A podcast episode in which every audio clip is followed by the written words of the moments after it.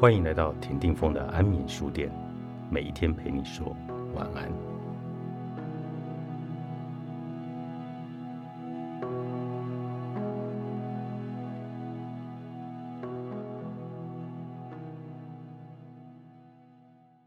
假设一个人了解了所有的世间理论，并且加以应用，获致了金钱财富。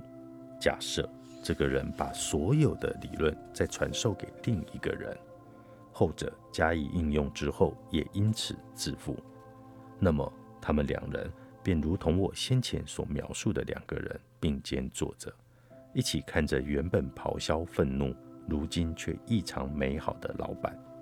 于是，原本只有一个富翁，现在有两个富翁。由于财富是名印的结果。由于本身是中性的、空白的，或具有各种潜在可能的商业交易或商业决策突然获致成功，那么我们可以说，新的财富的产生不需要牺牲或损害原先存在的财富。也就是说，现在的财富是之前的财富的两倍。假设现在那两个富翁把致富之道传授给第三个人。那你就应该知道结果了。更深入的说，目前有些人富有，有些人贫穷的事实，证明了每一个人都能够致富。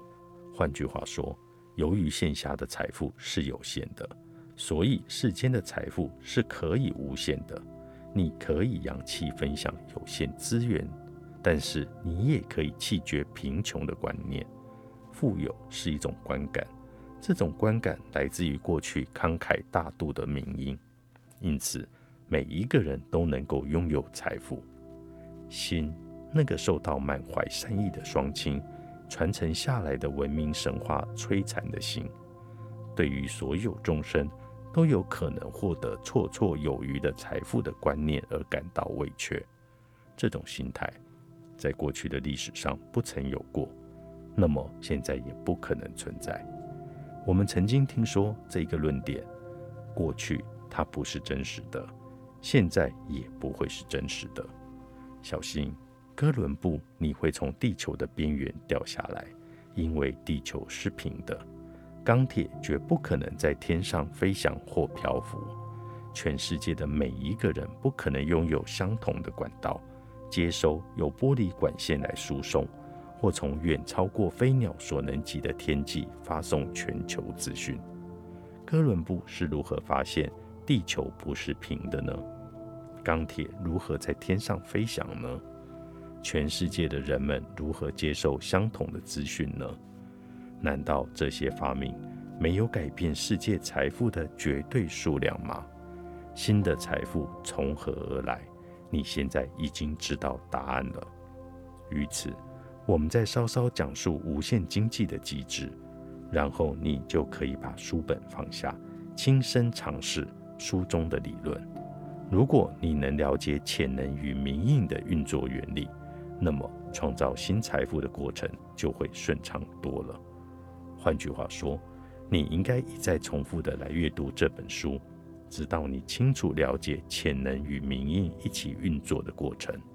有了这层认识之后，再行布施，也就是佛陀说的“不执着于事物的表象而布施”这个真实的含义。古老的智慧经典指出，你必须对这些理论具有深刻坚定的信心，你才能够投注所有的时间和精力，亲身实践理论。古老的经典也指出，你亲身研究理解这套理论，从逻辑的观点。知道它确实可行，就是建立深刻坚定信心的唯一方法。你还记得什么是菩萨吗？答案很简单，可能简单的令你吃惊。菩萨就是任何经历了自他交换修行法门的三个步骤，它合情合理，不是吗？一个没有人我之别、没有分别心的人，才是真正唯一能够行布施。在心中种下名印，与未来获得大量财富的人。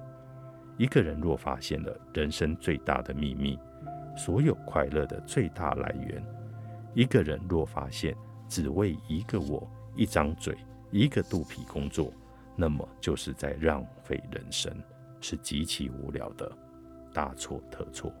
那么他便拥有了真正慷慨布施的绝佳机会，把你自己的范围扩大，把其他人一起纳入范围之内，然后照顾他们，是一种未经探索的无尽的喜悦。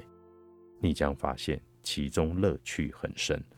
如果潜能与明印的理论是真实不虚的，那么照料他人的最佳方式就是教导他们如何致富、如何享受财富，以及如何使财富充满意义。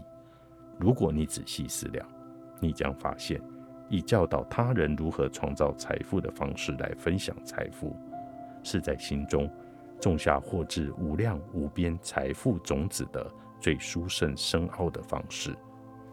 财富有各种形式，超乎我们的想象，如同我们走进一座花园，寻找一朵花，最后始料未及的满载而归。